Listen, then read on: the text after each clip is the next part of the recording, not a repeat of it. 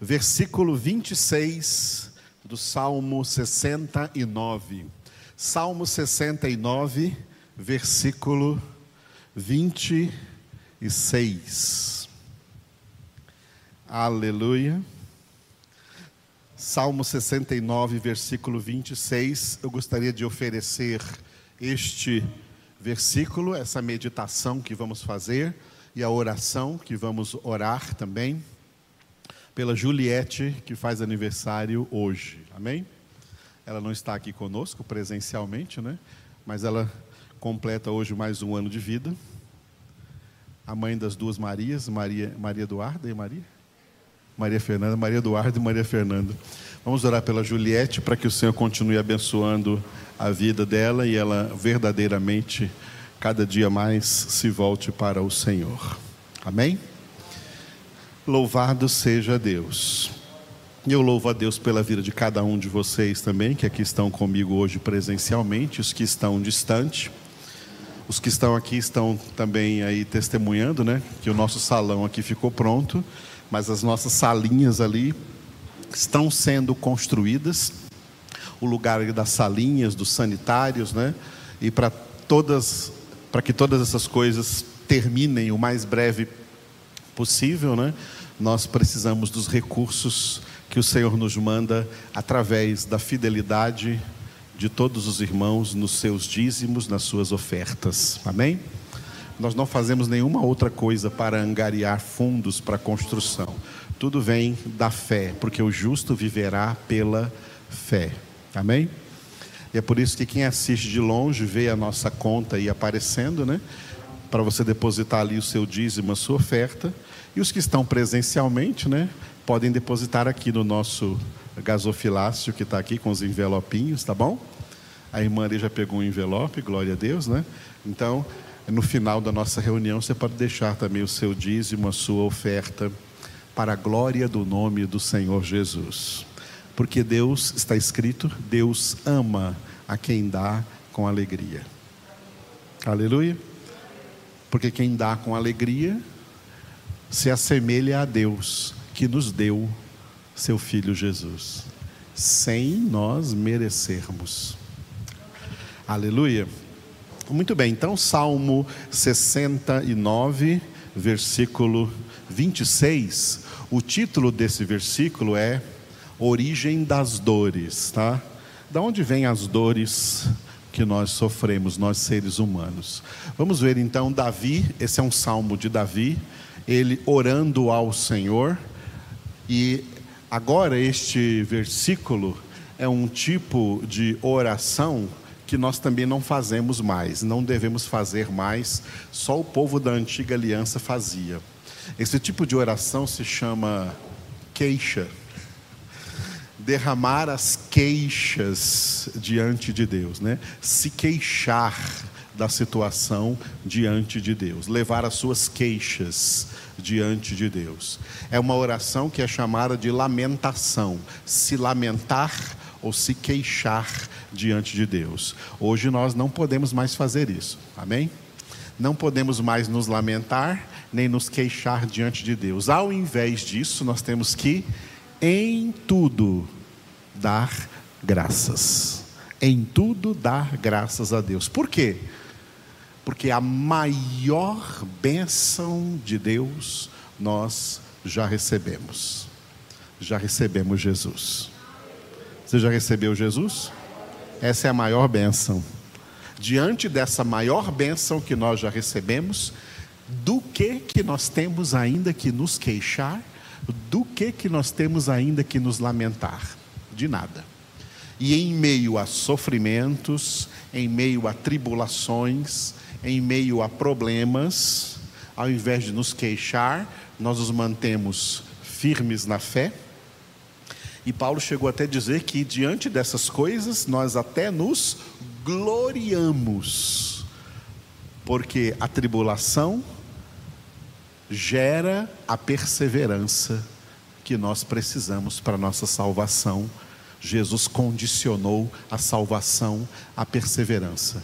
Aquele que perseverar até o fim, esse será salvo. E mas da onde vem a perseverança? A perseverança é gerada em nós em meio às aflições, em meio às tribulações, em meio aos problemas. E é no meio disso que nós, encarando tudo isso, de acordo com a sabedoria que a palavra de Deus nos dá, é que nós então crescemos na perseverança e por isso damos graças a Deus até pelos problemas, pelos desafios, pelos sofrimentos, pelas dores, pelas tribulações, damos graças ao invés de nos queixarmos ou de nos lamentarmos. Tira toda a lamentação da sua vida tira toda queixa da sua vida, tira toda murmuração da sua vida, porque está escrito lá em Filipenses capítulo 2, versículo 14: Não murmureis de coisa alguma. E aí em 1 Tessalonicenses 5, em tudo dai graças. Mas no Antigo Testamento eles murmuravam. Davi estava aqui se queixando do que tá estava acontecendo com ele, do que os homens estavam falando com ele. E nessa queixa ele orou assim: ó, Pois perseguem a quem tu feriste, e acrescentam dores àquele a quem golpeaste. Repitam comigo. Pois perseguem a quem tu feriste, e acrescentam dores àquele a quem golpeaste. Por que, que eu dei esse, a, a esse versículo título Origem das Dores? Bom, em primeiro lugar, a origem de toda dor humana, a origem de todo sofrimento humano, é o pecado do homem. Romanos 3, 23 está escrito: Todos pecaram. O pecado só traz sofrimento. O pecado só traz dores. Não existe vantagem nenhuma no pecado. O pecado traz consequências dolorosas na vida dos seres humanos. Tão dolorosas que, para nos salvar, um homem, Jesus Cristo, sem nenhum pecado, teve que receber na Bíblia o título de homem de dores, porque ele teve que sofrer grandes dores para pagar o preço pela nossa salvação. O pecado é a origem de toda dor humana. É tanto que, quando estivermos na glória, no céu, quando não haverá mais pecado em nossa vida, quando estivermos no céu, já terá encerrado o nosso processo de santificação, Deus já terá completado a nossa santificação. Diz em 1 João 3 que nós seremos semelhantes a Jesus, que significa não teremos mais nenhum pecado quando estivermos lá no céu nem em pensamentos, nem em sentimentos, nem em desejos, nem em vontades, nem em palavras, nós seremos completamente santos. Não haverá pecado. E por não haver pecado, não haverá dor, não haverá sofrimento, e é por isso que está escrito em Apocalipse capítulo 7, versículo 17, ó. O cordeiro que se encontra no meio do trono os apacentará e os guiará para as fontes da água da vida, e Deus lhes enxugará dos olhos toda lágrima. Vamos repetir? O cordeiro que se encontra no meio do trono os apacentará e os guiará para as fontes da água da vida e Deus lhes enxugará dos olhos toda lágrima. Aleluia. No céu, o Cordeiro estará nos apacentando para sempre, nos conduzindo, nos guiando para as fontes da água da vida, e o próprio Pai, Deus ali representa o Papai do céu, enxugará de nossos olhos toda lágrima. Essa frase final significa que no céu é o lugar aonde dor não haverá mais. Aleluia não haverá mais dor, não haverá mais luta, não haverá mais sofrimento, não haverá mais tribulação, não haverá mais Satanás, não haverá mais demônios, não haverá mais ímpios, não haverá nada do que existe hoje nessa realidade terrena em que nós vivemos e que o próprio Davi chamou de o vale da sombra da morte. Agora nós estamos aqui no vale da sombra da morte, que é um vale de lágrimas, que é um vale de dores, dores variadas, é um vale de sofrimentos variados. E todos esses sofrimentos têm a mesma origem: o pecado do homem. Mas estes sofrimentos, eles também têm algo muito positivo e muito importante os nossos sofrimentos, não os sofrimentos de toda a humanidade, mas os sofrimentos de todos os filhos de Deus, o sofrimento de todos que foram alcançados pela graça, pela obra da salvação, eles podem ser chamados de sofrimentos didáticos. Porque por meio destes sofrimentos, por meio dessas dores, Deus está nos disciplinando. Deus está nos santificando. Deus tem instrumentos poderosíssimos para nos santificar, sendo que o mais poderoso instrumento de Deus para nos santificar está aí nas nossas mãos é a palavra de Deus. A palavra de Deus é o instrumento mais poderoso para nos santificar.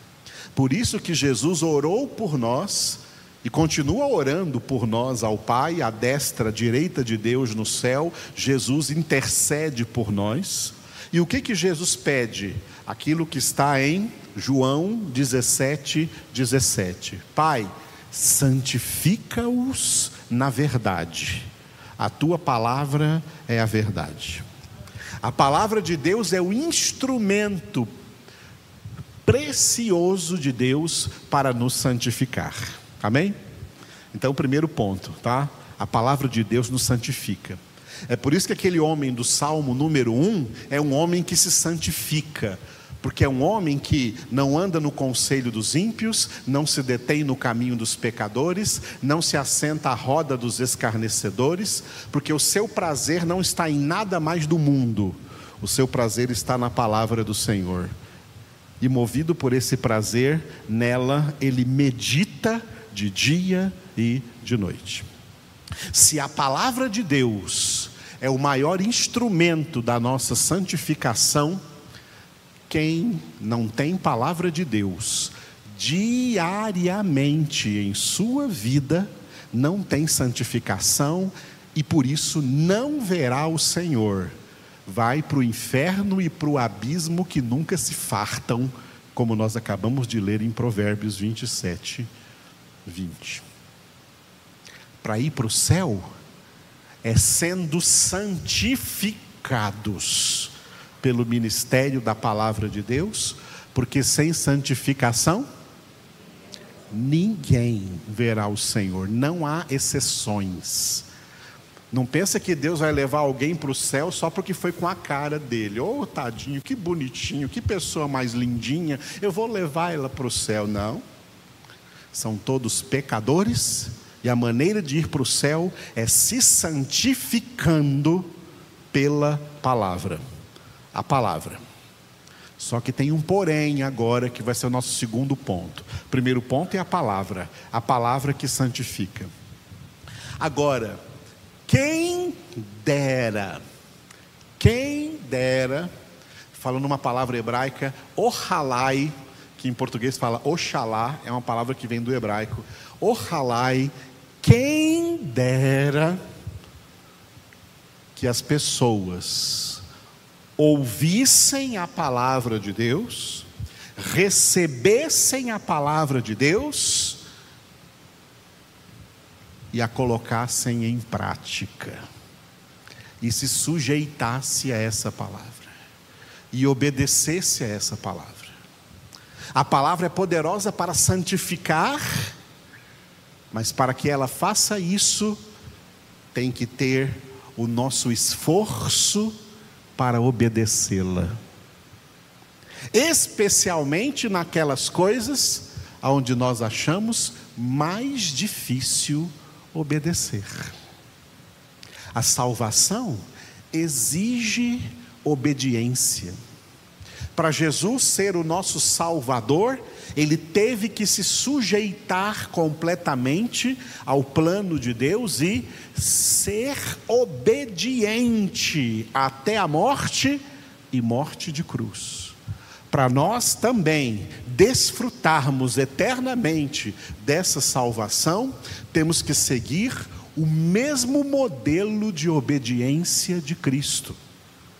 Porque nós somos chamados de cristãos porque cristão significa alguém que é obediente a Jesus Cristo. E ser obediente a Jesus Cristo é ser obediente à palavra de Deus, porque Jesus Cristo é a palavra de Deus. Então a palavra de Deus nos santifica? Sim, mas não de maneira mágica só de eu estar lendo aqui já estou sendo santificado. Não. A palavra de Deus santifica na medida em que nós a obedecemos. Jesus disse: Quem ouve as minhas palavras, mas não as pratica, quer dizer, não obedece, é semelhante ao homem insensato que construiu a sua casa sobre areia. Grande será a sua ruína essa ruína vai ser condenação. Mas aquele que ouve estas minhas palavras e as pratica, é semelhante ao homem prudente que edificou a sua casa sobre a rocha, nada vai abalar essa pessoa e nem a sua salvação. Esse é o plano de Deus. A palavra de Deus nos santifica mediante a obediência. A obediência a essa palavra. E o que isso tem a ver com dor? O que isso tem a ver com sofrimento?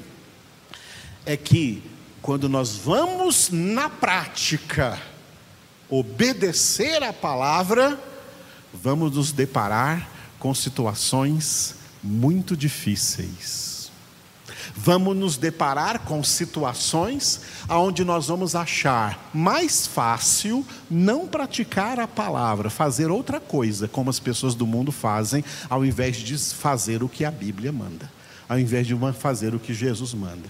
A carne contaminada pelo pecado, a alma contaminada pelo pecado, ela segue uma lei que se chama a lei do menor esforço. As pessoas querem fazer sempre o que é mais fácil. Só que Jesus disse que o mais fácil leva para a perdição. É o mais difícil que leva para a vida eterna, para a salvação. O mais fácil foi o que Jesus chamou de porta larga, de caminho espaçoso. Mas o fim é a perdição. O mais difícil é o que Jesus chamou de porta estreita e de caminho apertado, mas que leva para a vida eterna. Foi o que Jesus disse em Mateus 7,13: Entrai pela porta estreita, porque larga é a porta e espaçoso o caminho que conduz à perdição, e são muitos os que acertam com essa porta larga.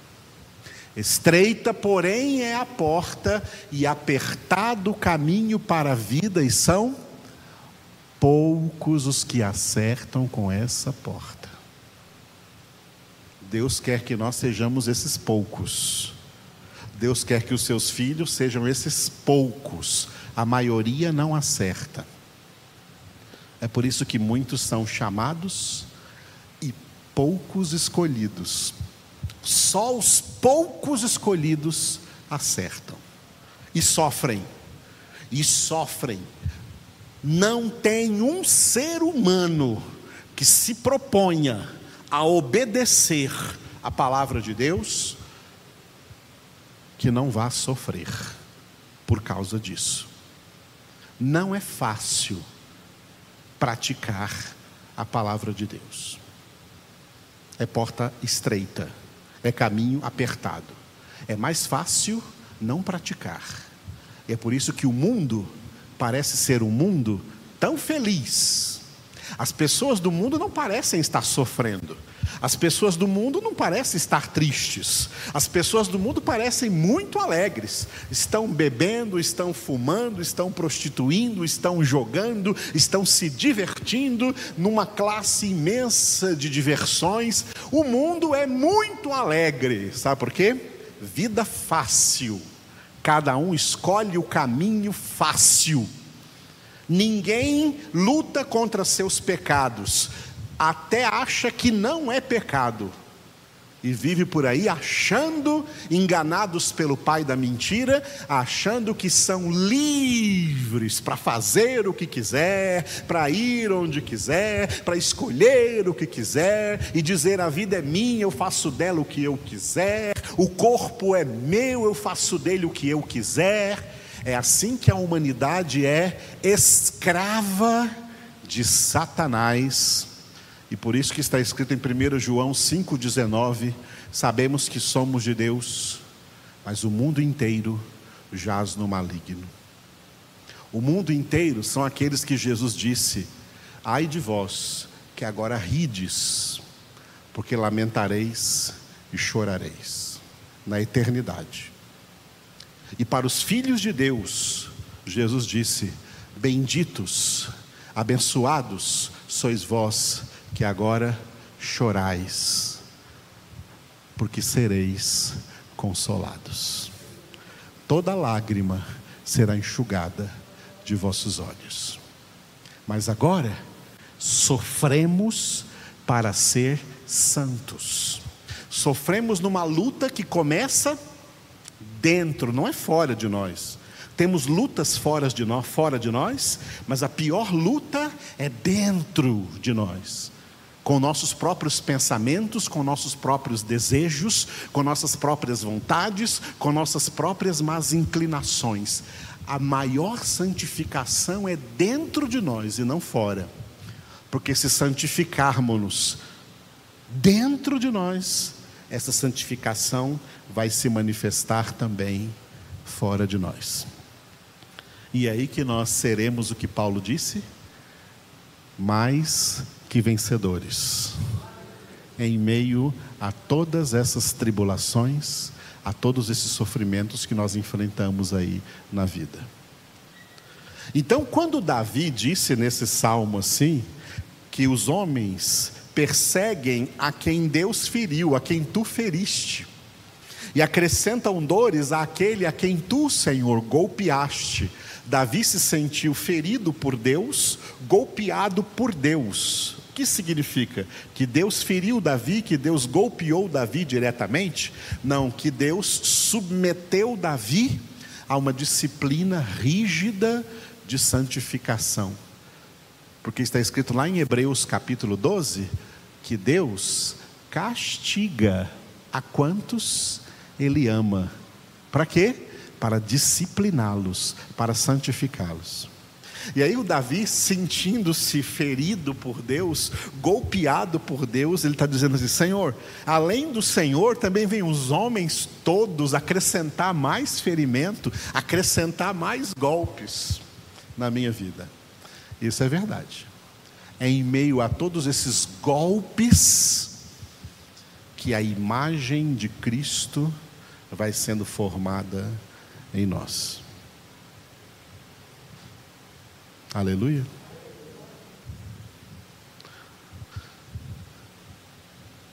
E se você tem o Espírito Santo, nenhuma dor, nenhum sofrimento vai superar a sua fé.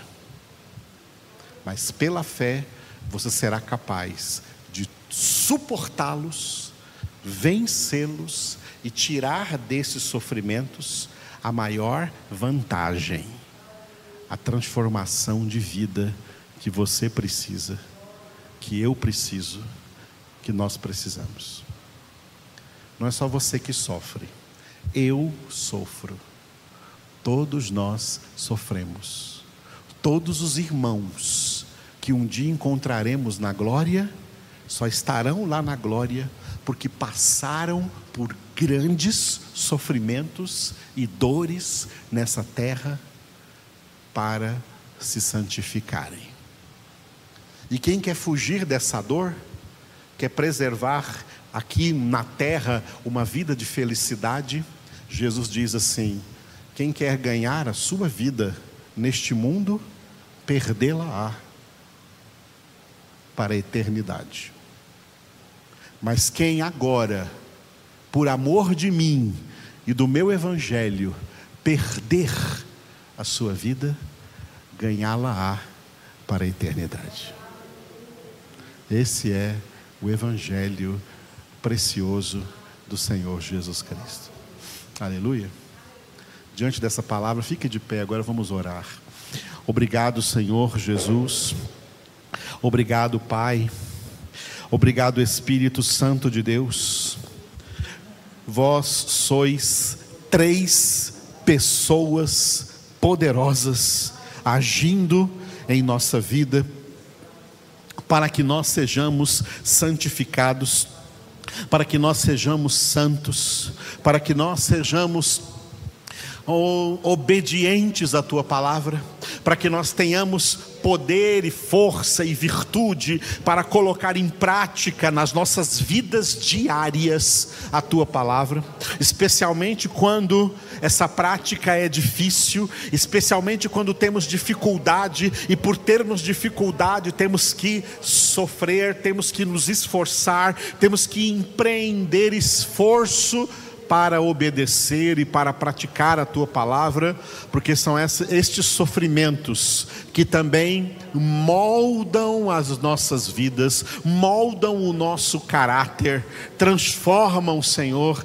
a nossa existência. Te glorificamos, ó Deus, por isso, porque o Senhor nos chamou para essa porta estreita, o Senhor nos chamou para esse caminho apertado. Jesus, tu és a porta, Jesus, tu és o caminho, e é em ti que nós queremos ser achados, Senhor. Queremos ser achados por ti de pé e não caídos, vestidos e não despidos. Queremos ser achados por ti perseverando na nossa santificação, sem a qual ninguém poderá ver o Senhor. Santifica-nos, ó Deus, a cada dia. Eu entrego a Ti cada irmão meu que está aqui presente comigo e os que estão também à distância, e peço por eles, santifica-os, ó Pai, em nome de Jesus. Eu oro agora, junto com os meus irmãos, pela Juliette, que fez aniversário. Senhor, tu a conhece, tu a sonda, tu sabes tudo da vida dela. Nós oramos, Senhor, para que ela seja santificada na tua palavra, ela e suas duas filhas, Senhora Maria Eduarda, Maria Fernanda. Entregamos a Ti a vida da Juliette, Senhor. Eu entrego a Ti a vida de cada um dos meus irmãos e irmãs que têm sido fiéis ao Senhor, também nos seus dízimos, nas suas ofertas e generosos nas suas doações, para que nós terminemos essa nossa construção. Colocamos em tua presença, Senhor, essa pandemia no meio a qual nós vivemos. Pedimos que o Senhor venha iluminando o coração dos cientistas que estão trabalhando nas vacinas, que essas vacinas venham logo para que as pessoas sejam imunizadas dessa enfermidade. Salva, Senhor, aqueles que estão acamados, estão em UTIs, estão sofrendo, tanto pela Covid como por qualquer outra enfermidade. O Senhor é o Jeová Rafá, o Deus que nos cura. Deus que cura as nossas enfermidades. Ministra agora, Senhor, cura divina em todos que estiverem enfermos e que todos sejam curados em nome de Jesus. Amém. Glória a Deus.